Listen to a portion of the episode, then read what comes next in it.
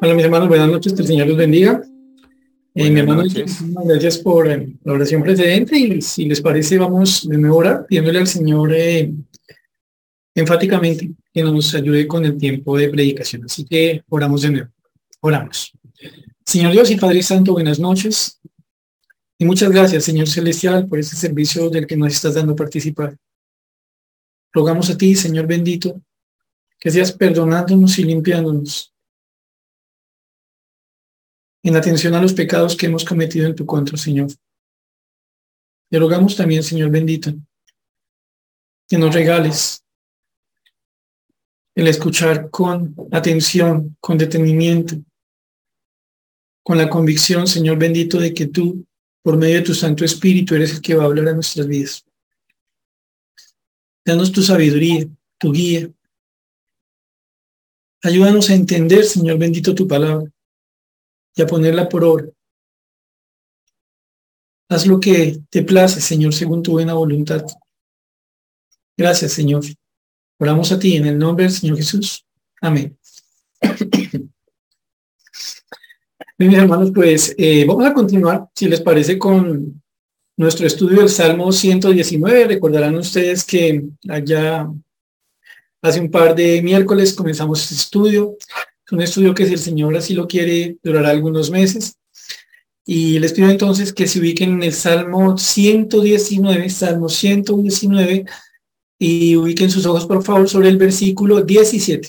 Vamos todos allá, por favor. Salmo 119, versículo 17. Estamos estudiando este salmo, el más largo de la Biblia, el capítulo más extenso un salmo en el que, con la excepción de tres versículos, vamos a encontrar en todos los demás versículos alguna alusión a la palabra de Dios, eh, con sus diferentes sinónimos que nos enseñan eh, diferentes matices de lo que significa la palabra de Dios. Ese salmo que venimos estudiando, hoy el Señor lo usa para ponernos a pensar en algo. Hablamos del Salmo 119, versículos 17 al 24. Les pido por favor que lo leamos junto a mis hermanos. Entonces dice así, Salmo 119, versículo 17, y vamos al 24, ¿vale? Dice así, haz bien a tu siervo, que viva y que guarde tu palabra. Abre mis ojos y miraré las maravillas de tu ley. Forastero soy yo en la tierra, no encubras de mí tus mandamientos. Quebranta esta mi alma de desear tus juicios en todo tiempo. Reprendiste a los soberbios, los malditos, que se desvían de tus mandamientos. Aparta de mí el oprobio y el menosprecio, porque tus testimonios he guardado. Príncipes también se sentaron y hablaron contra mí, mas tu siervo meditaba en tus estatutos, pues tus testimonios son mis delicias y mis consejeros. Y leyendo esta porción, mis hermanos, eh, se pone a pensar uno en una necesidad esa necesidad eh, que nosotros tenemos en un mundo moderno, posmoderno, pues dependiendo quién, quien lo quiera definir, en el que las cosas sí que son relativas, en el que si algo está mal visto es una verdad absoluta, eh, una verdad que se defienda como tal. Eh, algunas personas incluso les molesta la, la, la expresión dogma y les molesta la idea de la ortodoxia, de lo que es correcto. Y cuando hablamos de dogma, hablamos de algo que es, que, es irrefutable, que es cierto. Estamos en una sociedad, ustedes mis hermanos lo saben, en lo que, en la que mejor, pues si uno quiere quedar bien, lo mejor es no llevarle la contraria a nadie. Se habla, eh, mis hermanos, de una generación de cristal, ¿no? Y entiendo que esta generación de cristal está compuesta por personas a las que no se les puede decir nada duro porque se quiebran. Y pues eso no está bien visto. Hablamos de una sociedad, mis hermanos, en las que, en la que mejor se afirma que cada quien tiene su propia verdad y cada quien eh, entiende las cosas a su manera y que todos tenemos que respetar esa posición. Estamos, si se me permite decirlo, en una sociedad cuyo carácter es la falta del carácter, cuya verdad es que no hay una verdad absoluta. Y ustedes saben, mis hermanos, que este tema se ha venido metiendo de a pocos, eh, cada día cobijando más y más eh, áreas y temas. Y cuando nosotros leemos este pasaje que acabamos de encontrar, pues nos damos cuenta de algo. Para Dios, eso que nuestra sociedad defiende es una inmensa mentira. Cuando nosotros leemos la palabra del Señor, cuando vemos lo que Él obra con su Santo Espíritu en la vida de los suyos, si algo podemos decir es, un creyente es alguien que tiene un carácter firme, unas convicciones que de verdad son convicciones. No son cosas que cambian según la moda o según lo miren a uno rayadito o según lo saquen a uno del grupo de WhatsApp o deje de tener seguidores y cosas por el estilo. Este pasaje que acabamos de leer nos recuerda a nosotros una necesidad, lo repito. Los creyentes estamos llamados a creer lo que el Señor ha dicho, con las bendiciones que ello implica y con los sufrimientos que ello trae. Miren mis hermanos entonces este salmo en esta porción que estamos leyendo y cada uno de los aquí presentes vayamos escuchando lo que el Señor nos pone a considerar, ¿vale? Y entonces nos ubicamos en el versículo 17. Dice así, haz bien a tu siervo que viva y guarde tu palabra. Bueno, de primerazo, ¿no? ¿Cómo se define un creyente a sí mismo? Es un siervo. Ay, no, ¿cómo se le ocurre? En esta sociedad no se puede hablar de siervos, de esclavos, eso es del siglo XIX. Eso es de cuando se metían allá en África y tomaban a las personas y se las llevaban a los sembradíos de caña en Cuba o en cualquier otro lugar, ¿no? Eso estamos hablando de esa época, cuando a la persona le ponían grilletes y, y le ataban el cuello de esas personas que, que apilaban en los barcos para moverlos cual mercancía, ¿no? Eso ya no se ve hoy día. Bueno, por un lado, nosotros notamos que eso es carreta. En la actualidad las personas que niegan ser esclavos, lo que tienen por cáncer en sus entrañas es no, no reconocer que ya son esclavos de un mal señor, de la mentira, del diablo. De manera que ustedes y yo una vez más, con una necesidad de tener el carácter que Dios quiere, partimos de una premisa, partimos de un punto de partida, ¿cuál es? todos los creyentes que estamos participando en este momento de esta enseñanza, que somos siervos. que es un siervo? Alguien que no busca ejercer su propia voluntad o que ha sometido su voluntad a, a la voluntad de su Señor. Mire que ese es el punto de partida. ¿Cuál es el carácter de un creyente? ¿Cuál es el carácter de un cristiano?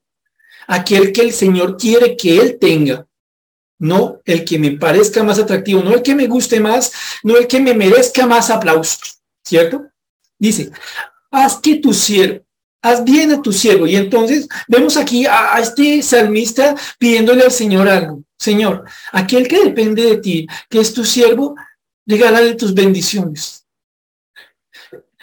Regálale lo necesario para estar bien. Pero lo que llama la atención no solo es que se llame a sí mismo siervo, sino lo que este siervo considera que es lo mejor que le puede pasar en su vida. Pensemos lo siguiente. Si alguno de los presentes, eh, por citar un ejemplo, fuera siervo de Bill Gates, o bueno, trabajador asalariado de Bill Gates, que a veces es como la misma idea, ¿no? Y, llega y Bill es bien cercano y todo, y, y, le dice un día a cualquiera, bueno, eh, Javier o cualquiera de, los presentes, usted me cae de bien, usted es un trabajador de esos que le tengo mucho aprecio. ¿Qué quiere? Pídame lo que quiera. Yo no sé, mis hermanos, si a más de uno le saldría un pensamiento por el estilo de, ay, Bill, qué lindo eres, muchas gracias. Pues no sé, ¿será que me podrías pensionar ya y darme una pensión de 40 milloncitos de pesos? y de pronto me das una casita, no sé, una en Europa, una en África, una en Asia y me das, por favor, la posibilidad de tener vuelos gratis a donde yo quiera en primera clase y, tal vez, mis hermanos, nosotros pensamos en esta expectativa y decimos, ay, tan chévere que sería eso. ¿Se imagina, diríamos entre nosotros, cómo sería vivir el resto de la vida que nos quede sin ninguna necesidad económica? ¡Wow! ¿Cierto que a veces pensamos que ese es el bien de la vida? Pero miren cómo este siervo de Dios, que tiene un carácter de Dios, de la vida, cómo entiende la vida. Dice, haz bien a tu siervo, que viva. Listo. Que guarde tu palabra. ¡Wow! Para esta persona en la que el Señor ha obrado de tal manera, en la que ha generado tan fuertes convicciones, la vida tiene sentido en tanto se vive guardando la palabra de Dios. Como queriendo decir lo siguiente, para esta salmista, para esta persona que estamos leyendo aquí bajo la inspiración del Señor, no hay vida en la desobediencia o no hay vida lejos de Dios. Noten entonces, por ende, comenzando este pasaje, esta porción, esta estrofa del Salmo 119, como el Señor nos pone a pensar en primer momento que lo que leemos tiene que ver con uno que reconoce que el Señor es su Señor y por ende que Él es el siervo del Señor. Si esto es así, la persona entonces ya no quiere lo que quería antes de ser libre del Señor o esclavo de otras personas. Ahora esta persona conoce también a su Señor que se da cuenta de algo, ha aprendido algo. ¿Qué es ese algo? Que la voluntad más bella para vivir es la de su Señor. Que el mejor propósito que se puede tener en la vida como siervo es hacer lo que manda su Señor. Si algo quiero vivir, si en alguna senda quiero estar, Señor, quiero que sea la tuya. Ese es el bien que yo anhelo para mi vida. Que si viene con un montón de plata, que si viene con poquita plata, que si viene con una salud que me permita ser el hombre con más años que haya pisado la tierra, o si eso implica que me muera relativamente joven, que si eso implica tener un montón de conocidos que me quieren un montón, o andar medio solito. Señor, eso no es lo importante. Es poder andar en tu palabra, es poder guardar tu camino lo que yo considero la mejor de las vidas. Entonces, partimos de este punto, ¿listo? Y avanzamos otro poquito. Entonces, este hijo de Dios, este creyente, ahora le pide al Señor algo o hace una petición concreta. ¿Qué petición es esta? Abre mis ojos y miraré las maravillas de tu ley.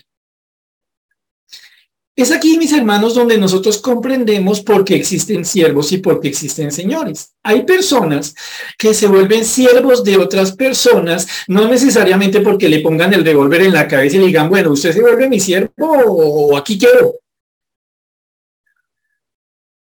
Muchas veces las personas se hacen siervos de otras porque les observan, les admiran y consecuentemente les quieren servir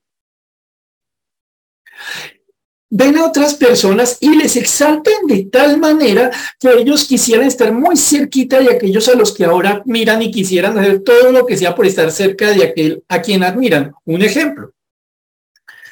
Una selección suramericana hace poquitos días ganó el campeonato mundial de fútbol.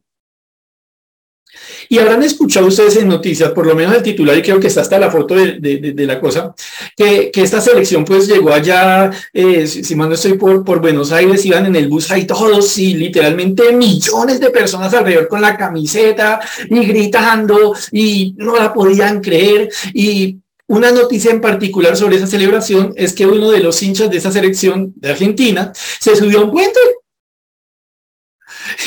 iba pasando el bus, por lo menos es lo que se puede ver en la fotografía, y se ve la persona cuando va cayendo y como que va rozando el bus, porque según eh, dice la noticia, este fanático de la selección argentina quería como colarse saltando dentro de la parte alta del bus. Lo que pasa es que las de fanático es cachado. Entiendo que le metió un tiestazo, la verdad no, no sé si, si el hombre quedó bien o no. Pero uno se pregunta, oiga, ¿por qué hay gente que puede subirse a un puente y lanzarse ese puente con la intención de quedar en medio de otras personas que son como él?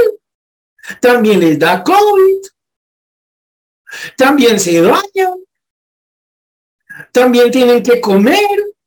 ¿Por qué una persona puede ver a, ver a otros como aquellos por los cuales se arriesgaría la vida?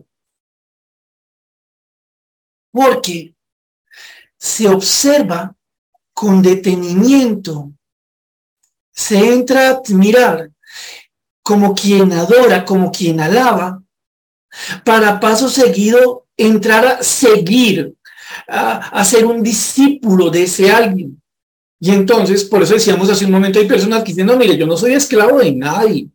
Yo no soy siervo de nadie, pero cuando nos damos cuenta, bíblicamente hablando, toda persona tiene un Señor. Y en este caso que nosotros estamos viendo, no estamos encontrando aquí una persona, y por favor no se me ofenda alguno de los futboleros que puedan estar aquí presentes, pero estamos viendo una persona que está viendo a quien sí vale la pena, admirándolo por lo que sí vale la pena, y teniendo un deseo intenso en su corazón de seguir ese alguien que sí vale la pena por lo que sí vale la pena. Una persona que tomaría su cruz y seguiría todos los días a otro, a Cristo. Aquí el salmista le está diciendo al Señor algo. Abre mis ojos. Necesito que abran mis ojos porque quiero algo. ¿Qué quieres, salmista? Quiero mirar las maravillas de tu ley. Quiero aprender a vivir conociéndote, aprendiéndote.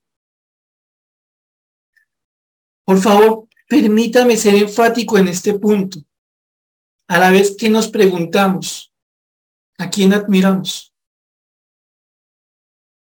¿Qué tan importante sería para nosotros estar muy cerca de esa persona? ¿Ha hecho realmente algo digno de que nosotros le tengamos tal admiración? Nuestro Dios sí. Mis hermanos, esta palabra maravilla es bien interesante. Si ustedes se mueven un momentico conmigo a Génesis 18, versículos 10 al 14, Génesis 18, 10 al 14 van a ver lo que significa la palabra maravilla. Cuando pensamos en la palabra maravilla, los que somos ya viejitos pensamos en la mujer maravilla. ¿Se acuerdan la que da vueltica y queda con la pinta, con el látigo, la verdad la cosa? Pensamos en, no sé, eh, el perrito que, que, se sienta y, porque ustedes le dicen alemán o en cualquier idioma que se siente, el perrito se siente y dice, qué maravilla, qué perro tan juicioso, ¿cierto? Pensamos la palabra maravilla como algo, sí, es como, como chévere, como importante, pero es. Miren lo que significa la palabra maravilla con la cual este salmista califica la ley de Dios. Génesis 18, versículos 10 al 14, cita conocida, así que recuerden esa historia y miren lo que significa la palabra maravilla, desde ya, para que la encuentren. Aquí la palabra no aparece traducida como maravilla, sino como difícil, ¿vale? Aquí la misma palabra que en el hebreo está en el Salmo, traducida como maravilla, se traduce como difícil. Ojo, vamos a ver entonces Génesis 18, versículos 10 al 14. Entonces dijo, de cierto volveré a ti, y según el tiempo de la vida, he aquí que Sara tu mujer tendrá un hijo. Y Sara escuchaba la puerta de la tienda que estaba detrás de él. Y Abraham y Sara eran viejos, de edad avanzada, y a Sara le había cesado ya la costumbre de las mujeres. Se rió pues Sara entre sí diciendo, después que envejecido tendré deleite siendo también mi señor ya viejo. Entonces Jehová dijo a Abraham, ¿por qué se ha reído Sara diciendo, ¿será cierto que dará luz siendo ya vieja? ¿Hay para Dios alguna cosa difícil? Al tiempo señalado volveré a ti, según el tiempo de la vida, Sara tendrá un hijo. Ojo, la misma palabrita que se traduce en el versículo 18 del Salmo 19 maravillas, aquí la encontramos traducida como difícil. ¿Cuál es la historia que está detrás de eso que ustedes acaban de recordar? Un par de viejitos, pero de viejitos, y no tenían hijos, que serían vistos por la sociedad como que, ay, que embarra, Dios los está castigando, pobrecito, ¿cierto? Un par de viejitos que no obstante tenían fe en el Señor, respecto de los cuales el Señor tiene un inmenso propósito levantar una nación. Y de en medio de esa nación levantada, levantar su, su vástago, su retoño, su Mesías, quien sería bendición para la humanidad completa. Partiendo de dónde? Un par de viejitos. El uno que ya andaba como muerto de lo viejito que era. La otra también re viejita, que incluso ni la costumbre las mujeres tenían. Y llega un día cualquiera, este Dios, y le dice, ustedes el otro año van a ser van a ser papás. Y ojo, ¿cuál fue la reacción de, de esta mujer? De irse. Ay, Señor, no seas cruel. ¿Tú sabes lo que significa para nosotros vivir en esta condición? Y se reía y decía, ¿será que el Señor piensa que voy a estar con mi viejito? No tiene sentido. Ojo, ya eran creyentes, pero nota la reacción de ella. Y entonces el Señor le dice a Abraham, a la vez que, que, hace ver la sin razón de la risa de Sara, le dice, ¿hay para Dios alguna cosa difícil? Como si pudiéramos traducirlo, ¿hay para Dios alguna cosa maravillosa? ¿Qué está diciendo aquí el Señor cuando nos pone a pensar en esta palabra? Que le da vida a muertos, que le da hijos ancianos, que con sus palabras crea el universo, que le da vida eterna a quienes estaban eternamente condenados, que Él es capaz de hacer absolutamente todo tan solo porque así lo quiere. Por ende, que lo que este Dios que hace todo cuanto quiere, porque tiene todo poder y toda soberanía, este Dios lo que hace es maravilloso. ¿Ante qué ojos? Los ojos de aquel que ve estas maravillas, los ojos de este par de viejitos que al año dirían, ¡oh, nació! En este caso concreto, de tomando el Salmo 119, el salmista le dice al Señor algo. Este siervo le dice a su Señor algo. Señor, abre mis ojos. Destápame los ojos para que yo pueda ver en tu ley cómo tu ley es algo que excede todo lo que es el hombre capaz de hacer. Regálame el ver en tu ley aquellas cosas que están mucho más allá, infinitamente más allá de lo que está por naturaleza en el corazón del hombre. Señor, yo quiero que me regales algo. Señor, yo te pido algo en mi anhelo como siervo tuyo, por vivir en tu palabra, por guardar tu palabra, yo te pido algo, Dios. No me dejes acercarme a tu palabra como si fuera un libro más.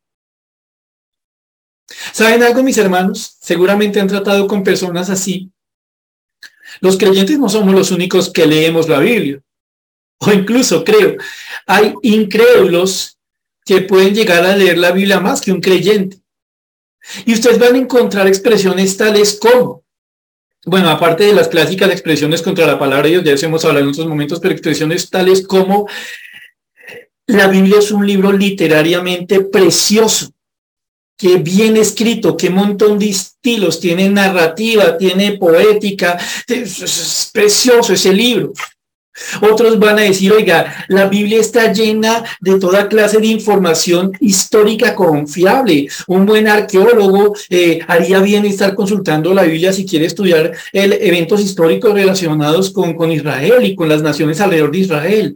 Otras personas van a decir, uy, la Biblia es el libro más vendido en la historia de la humanidad. En últimas, Muchas personas van a decir cosas como exaltando la Biblia, y ustedes la han escuchado, ¿cierto? Pero muchas de estas personas no le creen una sola palabra a ese libro, porque para ellos, aunque es un libro especial, en el fondo es un libro más. Para esta persona de la que Dios nos está enseñando, para ese salmista del que no conocemos el nombre, porque en el fondo todos debiéramos tener en el corazón las cosas que vemos aquí, que es la ley de Dios, algo frente a lo cual el corazón sensato debe maravillarse.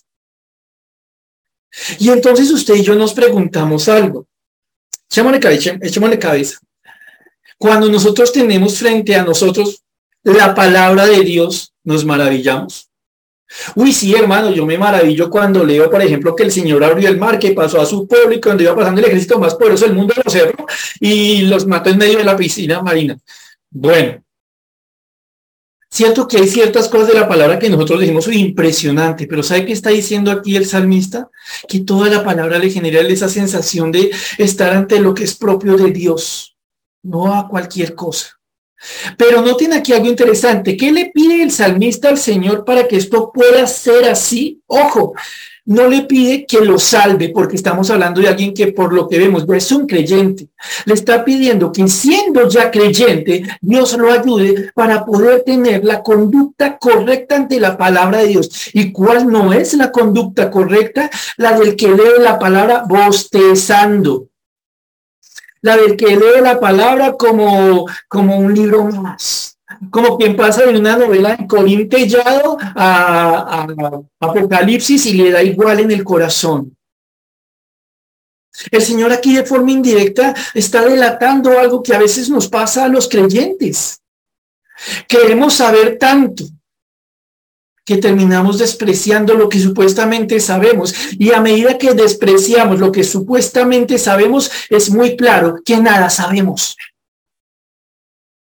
Este es un reto, mis hermanos.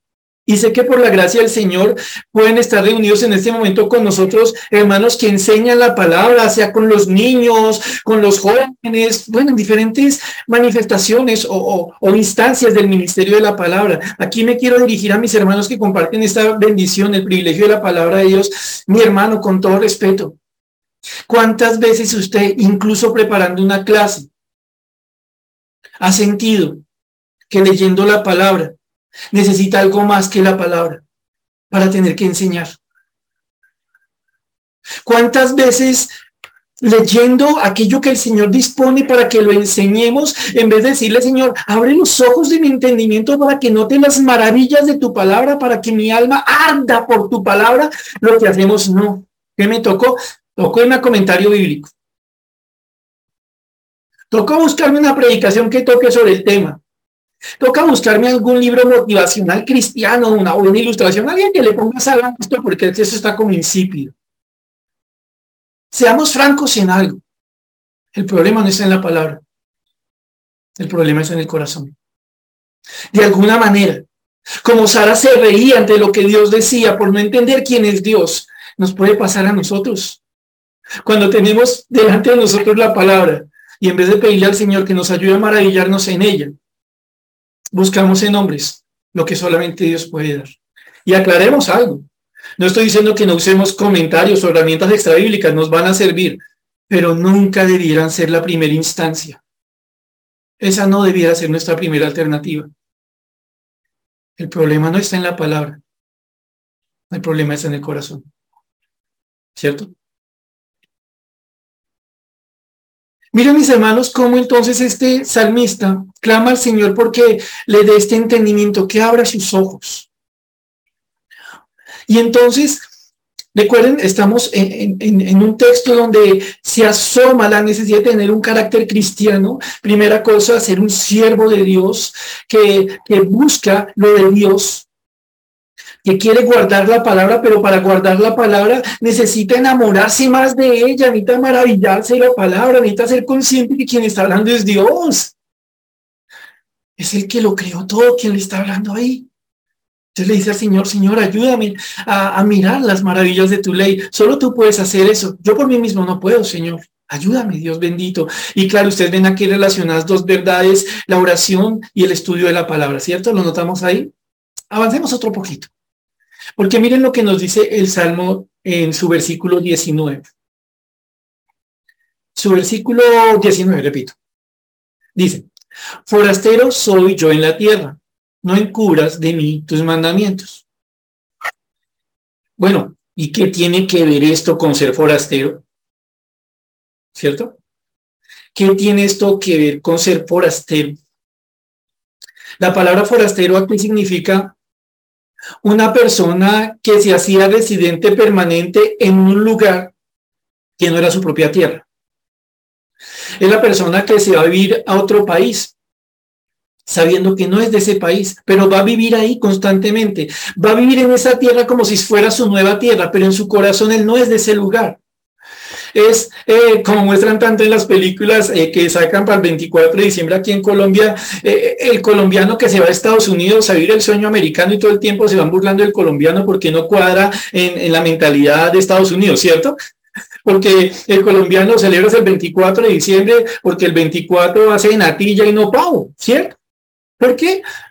Porque según esas películas, y es cierto, en nuestra mente, en nuestra esencia, somos del lugar donde nacimos. Pertenecemos al lugar donde nos criaron. Y aunque por cualquier circunstancia pudiéramos llegar a otra tierra, esa tierra, aunque vivamos en ella, sigue siendo tierra ajena y las cosas, las costumbres de esa tierra no son nuestra costumbre. Y esa es la idea que encontramos aquí, un forastero soy yo en esta tierra. No viene algo aquí bien bonito porque estamos hablando es de un salmo. En esta época de la historia, de la revelación de la palabra de Dios, no se sabía de la existencia de la iglesia. No estaba el concepto que tenemos hoy día, como lo vamos a ver en un momentico en, en de Pedro, de ser extranjero y peregrino. ¿Cómo es que el Señor había obrado en la vida de este hombre para que este hombre dijera de sí mismo que era un siervo que estaba en una tierra que él mismo no sentía como propia? ¿Quién fue? ¿Lo poseyó un marciano? ¿No es cierto? Este hombre, conociendo a Dios, maravillándose en la ley de Dios, se daba cuenta que la ley de esta tierra, que los parámetros de esta tierra, que las verdades, entre comillas, de esta tierra eran incomparablemente bajas en, contra, en comparación a la belleza de la palabra de Dios, en comparación al Dios de esta palabra. Este hombre no se sentía como en esta tierra. No está diciendo que tuviera una mentalidad suicida, ni nada por el estilo, ni que se quisiera meter en una cuevita, no, está diciendo, yo reconozco que en, esta, que en esta tierra me siento extraño. No porque tengo un problema con mi vecino, no, sino porque Dios me ha enseñado la palabra y me ha ayudado a maravillarme en ella y quiero maravillarme más en ella y entre más conozco a mi Dios, más quiero vivir a la manera de Él. Es preciosa esa vida. Uy, ser siervo de Dios es lo más lindo que le puede pasar a uno. Por ende, yo soy forastero en esta tierra, no cuadro en esta tierra. Y entonces viene una petición que es interesante, le dice, no encubras de mí tus mandamientos. ¿Qué le está pidiendo atrás al Señor? Señor, ayúdame a ver tus maravillas, ¿cierto? Pero curiosamente aquí le está pidiendo no encubras de mí tus mandamientos. Y entonces uno dice, ah, mire, le está pidiendo lo mismo de dos formas. No necesariamente, aunque eso es parte de la explicación. Lo que encontramos aquí es que este siervo que se maravilla en las cosas de Dios, que reconoce que en esta tierra está como de paso, que, que lo que hay en su corazón es el reino de Dios. Esta persona le pide al Señor algo, Señor, no me escondas tus mandamientos. No me escondas lo que me muestra tu autoridad sobre mi vida. Y entonces aquí encontramos una petición propia de un buen siervo. Siempre busca misericordia. Claro, recuerden, aquí hay, aquí hay una, una lucha en el alma. A manera de ejemplo. Se levanta uno en la mañana, hace el devocional, evangeliza en la buceta, prepara una clase o algún servicio para el domingo, o sea, tiene un día de esos que uno dice, buen día, cristiano. Y al día siguiente, ah, bueno, y en ese día ahora le dice, Señor, gracias por todo lo que me has dado.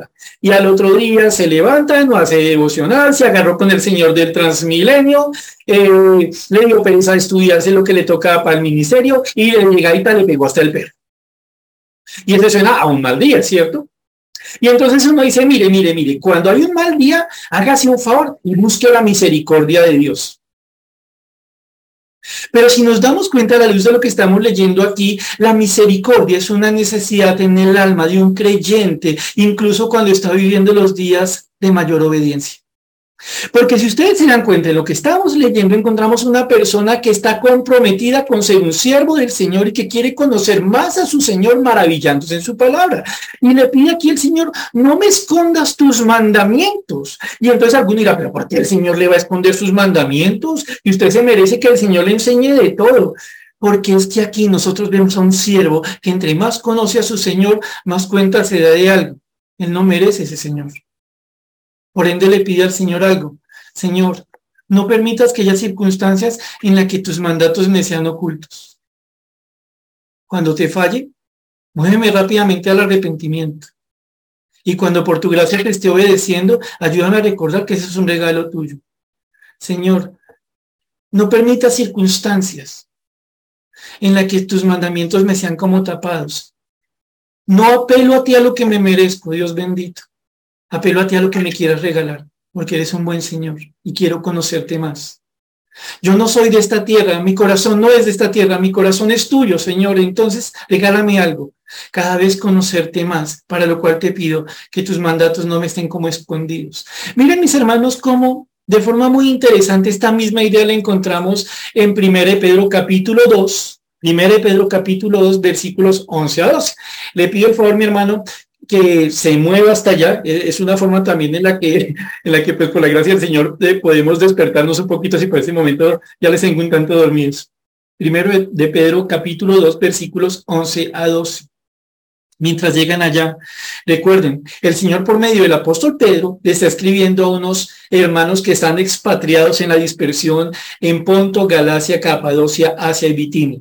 Algunos dicen que estos creyentes son judíos, otros dicen que estos son gentiles que están viviendo circunstancias que les hacían ser expatriados, ¿vale? Para efectos prácticos, que son creyentes. Ahí vamos bien.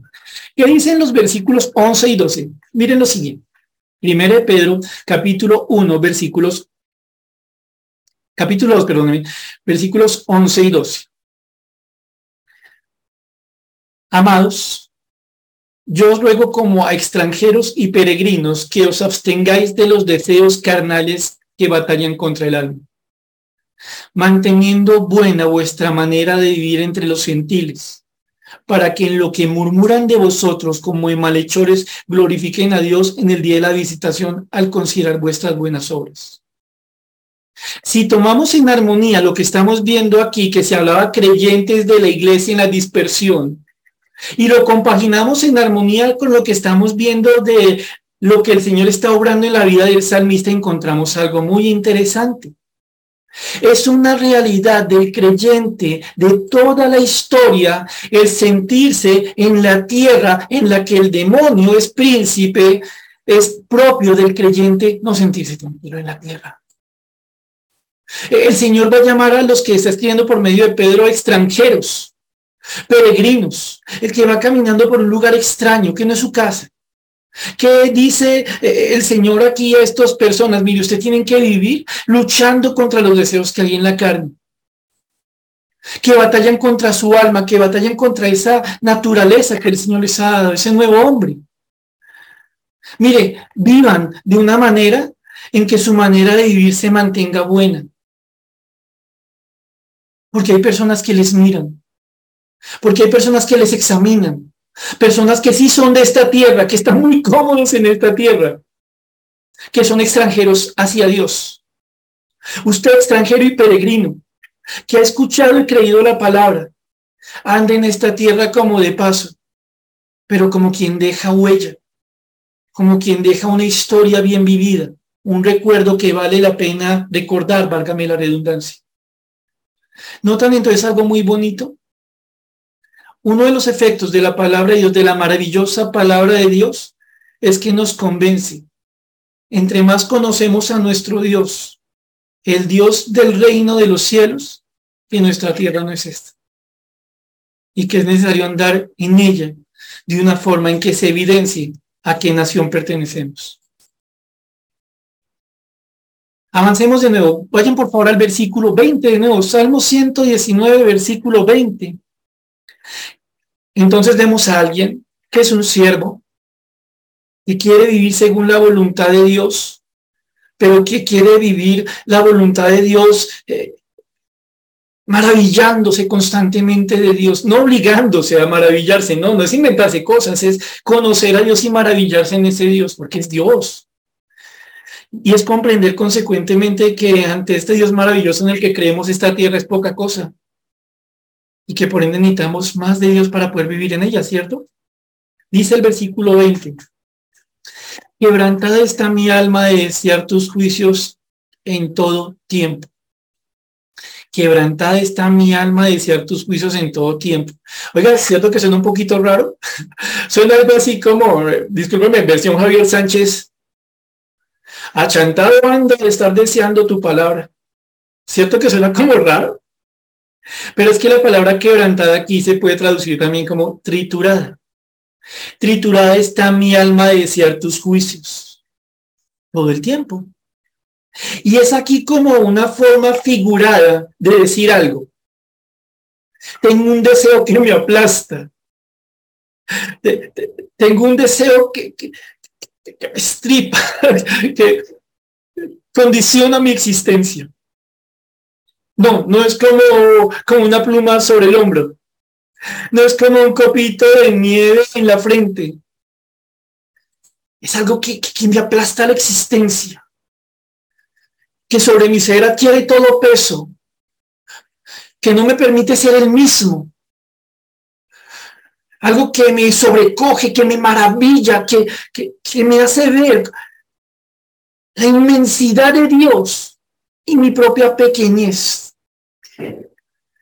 Conociendo a Dios, quiero conocerlo más. Y a medida que voy creciendo en su palabra, me doy cuenta que necesito conocerlo más. Antes mis deseos, antes mis mayores anhelos, condicionaban lo que yo hacía. Pero a medida que voy conociendo a mi Dios, ese conocimiento de Dios va desplazando las cosas. Ese conocimiento de Dios hace que las cosas que antes eran mi delicia y me sepan hasta feo. Mi alma se halla como aplastada por un deseo. Un deseo por tus juicios, por tus decisiones, Señor. ¿Cada cuánto me pasa esto? Todo el tiempo mis hermanos, tal vez a usted ya le pasó lo que me ha pasado a mí. Y uno dice, no, hermano, no, no, si ya me pasara eso, no, hermano, a mí, a mí para que me aplaste así la palabra es que me tienen que meter una vaciada muy brava desde la predicación o algo así, pero no, hermano, yo generalmente leo la palabra y muy bonita y hasta me la memorizo en algunas cosas, pero así que me aplaste, que me aplaste, pues no. Pero ojo, recuerden lo que estamos viendo. ¿Qué cosas hacen que la palabra llegue a ser de tal peso que llegue a generar tal pasión en el alma? Ojo, recuerden lo que estamos viendo. Una, ser conscientes de algo. Somos siervos. Nuestra voluntad no importa, salvo que esa voluntad sea la de hacer la voluntad de Dios. Y que entonces queremos vivir en esa voluntad. El siervo que quiere esto es un siervo que se da cuenta quién es su Dios y quiere conocerlo más y quiere maravillarse más, como quien es consciente que puede ser cada día más bello el conocimiento de Dios. Es una persona que entre más conoce a su Dios, cómo es su gobierno, menos quiere vivir según el gobierno que rige la vida espiritual de esta tierra. Y entonces, solo entonces, esta persona tiene un deseo aplastante en su alma por las cosas de Dios. Póngale cuidado, mi hermano, echémosle cabeza juntos a lo siguiente. Una persona que no es consciente de que si es un creyente es un siervo de Dios. Una persona que lee la palabra por monotonía, porque toca, que la única forma que siente pasión por ella es porque alguien le ayuda a apasionarle y no es el Espíritu Santo de quien hablo, sino otro hombre. Una persona que no se siente forastero en la tierra, a veces sí como molesto, pero se esfuerza por encajar. No va a poder entonces tener un alma apasionada por el Señor porque en medio de la incomodidad de ser cristiano en esta tierra está haciendo algo que es una completa locura. Está intentando acomodarse. Déjeme plantearlo de la siguiente forma. Usted ha visto, mi hermano, estos jueguitos que, que venden para los niños pequeñitos, que son como cuadraditos plásticos y que tienen figuritas, que uno es un círculo, un triangulito, un cuadrado y un rectángulo. ¿Los han visto? Y han visto que a los niños les enseñan eh, a jugar para que aprendan a encajar el circulito en el circulito, el cuadrado en el cuadrado, el triángulo en el triángulo. Y, la idea es que el niño que aprende a jugar eso es porque encaja cada pieza en su lugar, ¿cierto? Y uno dice, pues obvio. ¿Qué persona en sus cinco sentidos querría encajar un círculo en un cuadrado? ¿Sí o qué, mis hermanos? Pero a veces los creyentes somos así. En este, este mundo sin carácter, en este mundo pusilánime, en este mundo donde, donde eh, lo que prima es eh, la cristalería, lo superficial, el caer bien, el tener seguidores, el ser famoso. En este mundo, a la gente le enseñan algo. Corte lo que tenga que cortar con tal de que encaje lo que le pide la sociedad. Pero una persona que aprende a vivir en la palabra de Dios se da cuenta de algo. Él no va a ser un Dios a su acomodo. Él se va a humillar ante Dios para que Dios lo acomode a él. Él renunciará a ser un círculo si la forma que Dios le demanda es la de un cuadrado. ¿Me hago entender? ¿Por qué nosotros no tenemos un alma quebrantante la palabra de Dios? Siguiendo con la ilustración, porque leemos con ojos de círculo la palabra de Dios, que es como un cuadrado, y entonces no cuadran las cosas. Y le echamos la culpa a Dios. No, el problema es de nosotros, pero no estamos solos. Tenemos un Dios que nos enseña esto precisamente para que nos acomodemos a Él, para que nos ajustemos a Él, para que tengamos esa metamorfosis hacia Él, ¿cierto? Avancemos. Que nuestra alma esté profundamente apasionada por la palabra todo el tiempo, no por raticos, todo el tiempo. Cuando la palabra no está apasionada por Dios, es porque, perdón, cuando el alma no está apasionada por Dios, no es que no tenga pasión, es que está apasionada por otra cosa. Por eso necesitamos tener una pasión por Dios, algo que nos aplaste y condiciona todo el tiempo. Versículo 21. Miren hasta el momento el, salmista que ha venido hablando, su relación con el Señor, su anhelo de conocer al Señor, y entonces aparece versículo 21. Reprendiste a los soberbios, los malditos, que se desvían de tus mandamientos. Man, imagínense nomás usted, de pronto, eh, pero hacerme entender con esto. Pero imagínese usted que usted quiere hacer evangelismo desde este versículo 20, porque si usted lo estudia, se puede usar para evangelizar. Imagínese usted, mi hermano, que, que la persona diga, bueno, y si yo no quiero creer en Dios, yo que soy delante de Dios. Imagínese usted diciendo, no, pues es un maldito. ¿Me entender? No, ¿cómo decir eso? Es muy feo. Pero entendamos lo que está diciendo aquí el Señor y démonos cuenta cómo necesitamos el carácter de Dios, no el nuestro.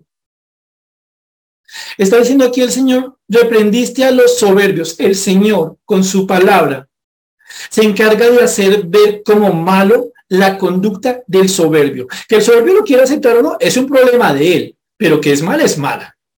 ¿Quién es el soberbio? El soberbio es una persona a ser admirada en nuestra sociedad. El soberbio es una persona a la que muchos se le quieren acercar. El soberbio es un Dios autoproclamado que quiere tener seguidores. En nuestra sociedad, así digan que no, está muy mal visto ser humilde. Reprendiste a los soberbios. ¿Quién es un soberbio bíblicamente? Es un orgulloso. Es un altanero. Es uno que no se somete humildemente a Dios, sino que quiere imponer su voluntad contra Dios. ¿Qué es un soberbio? Uno que se ama tanto, que se considera tan grande como para considerar que lo de Dios es una bobada. Es algo sin sentido, es algo de otro siglo. Y que si hay una voluntad que hacer, es la propia. ¿Qué dice el Señor? A ellos el Señor los reprende. ¿Cómo los reprende? ¿Cómo los llama? Malditos. Es maldito. La más fácil, el que no es bendecido por Dios. La definición más precisa, el que está bajo el juicio de Dios por haberse vuelto contra Dios. ¿Qué está diciendo aquí el Señor? Ha puesto en el corazón de este hombre, que se acaba de proclamar, de, o que acaba de confesar que es un siervo de Dios, el que quiere conocer más a su Dios, se da cuenta en qué mundo vive y mira alrededor.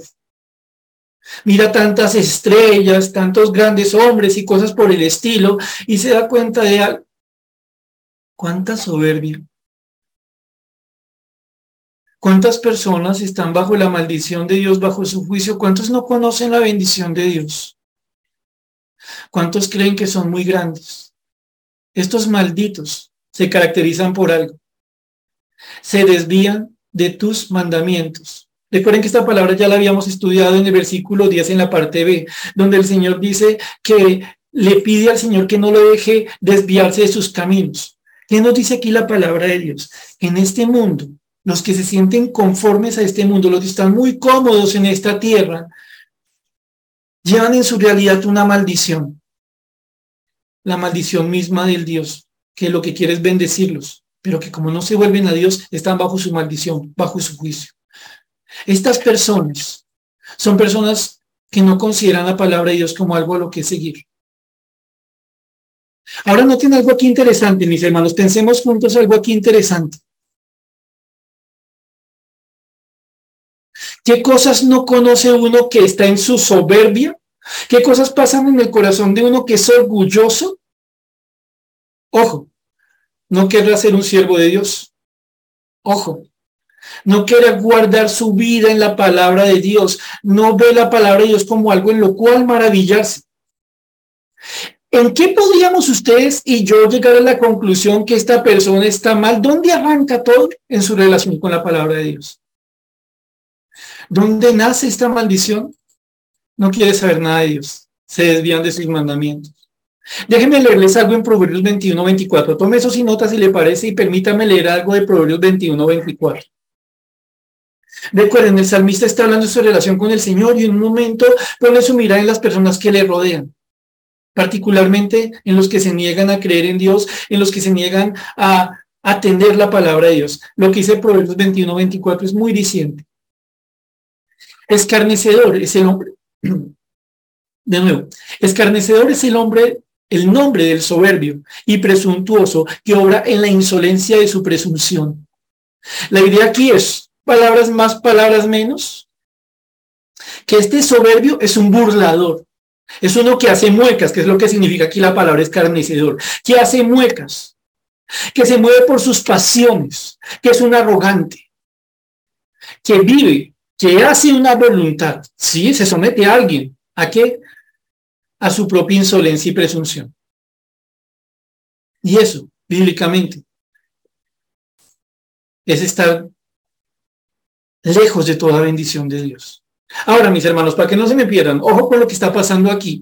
El salmista entonces se pone a mirar alrededor y se cuestiona cómo a las personas sin Dios. Y la conclusión a la que él llega, a la luz de la palabra, es que están bajo maldición porque están lejos de la palabra de Dios, porque están contra la palabra de Dios. Seguimos, versículo 22. Y entonces el salmista le hace al Señor una petición. Aparta de mí el oprobio y el menosprecio, porque tus testimonios he guardado. Ahora, el salmista le pide aquí al Señor, Señor, no permitas que esas cosas que generan vergüenza, deshonor, eh, no permitas que eso esté en mi vida. Señor, no, no permitas que el menosprecio, que la falta de respeto vengan contra mí.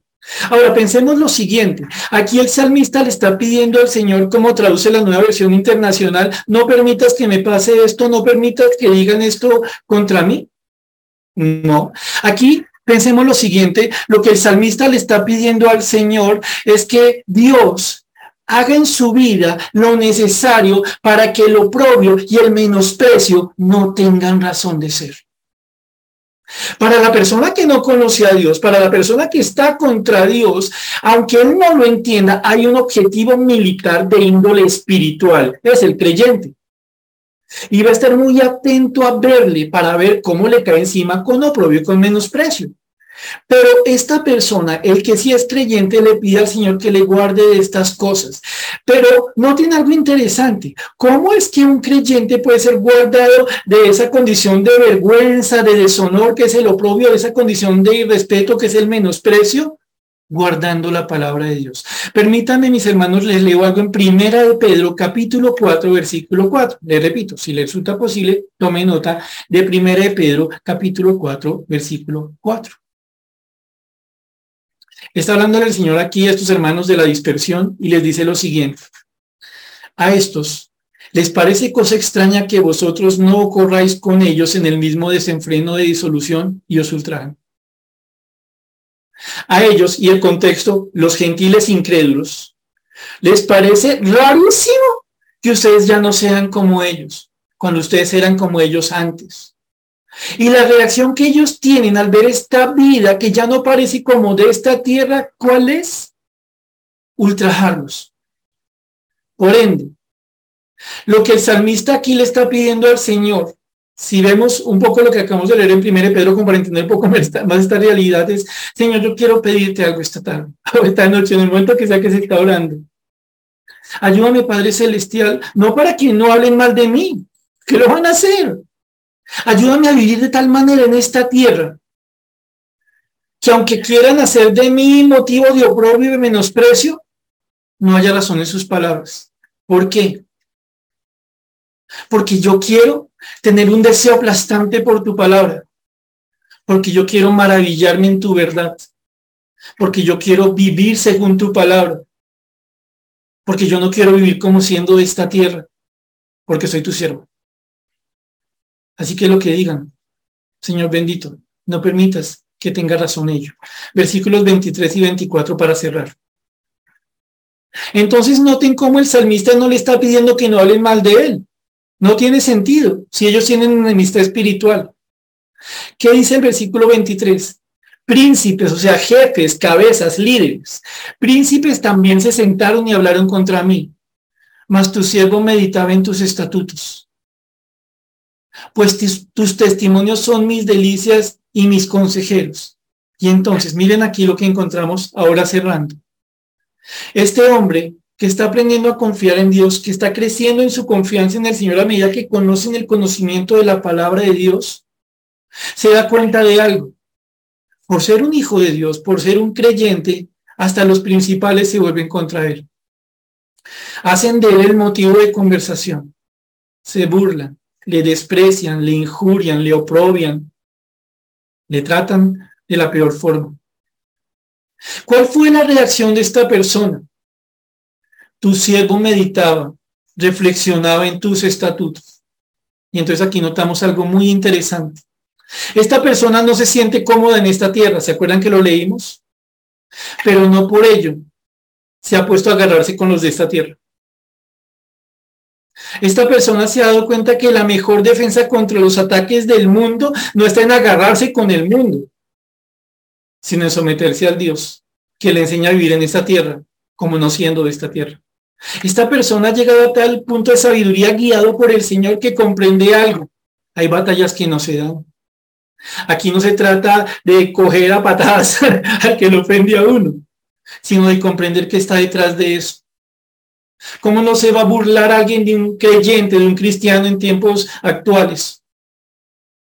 Cuando esta persona no está interesada en servir a Dios, es su propio esclavo.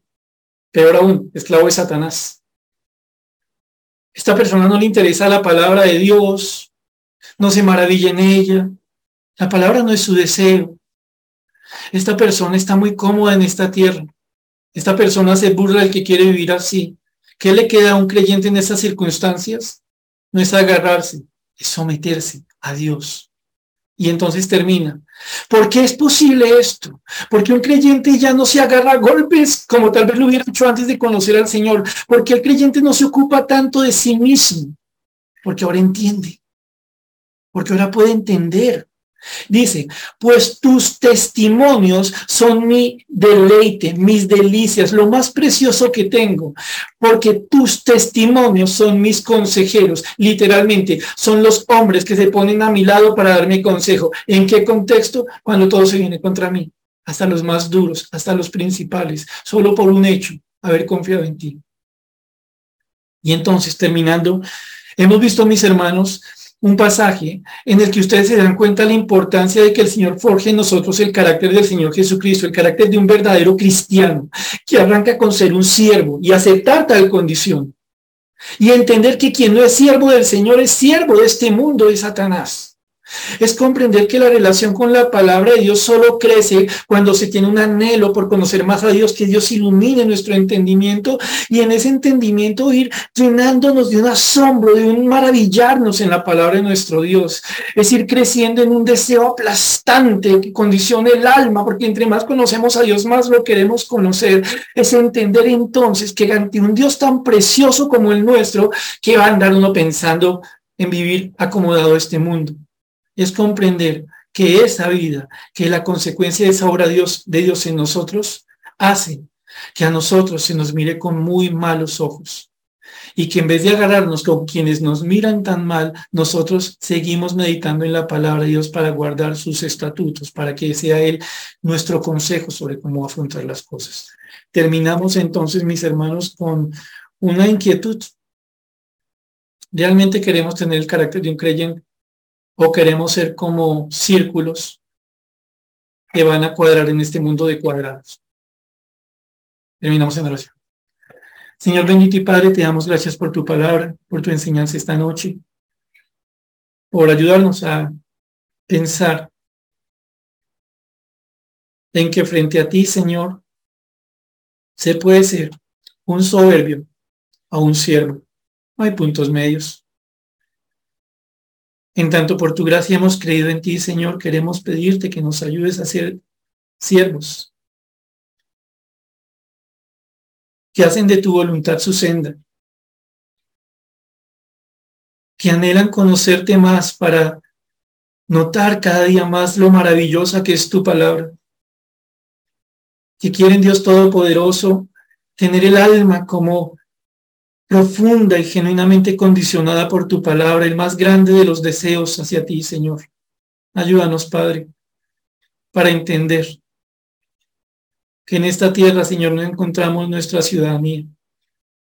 Y que prueba de ello, Señor Celestial, es la enemistad que contra nosotros hay por creer en ti. Ayúdanos, Dios, para refugiarnos en ti y en tu palabra, para andar por esta tierra, mostrando quién eres aquellos que no te conocen. Oramos, Señor, dándote gracias en el nombre del Señor Jesús. Amén. Mis hermanos, Dios les bendiga.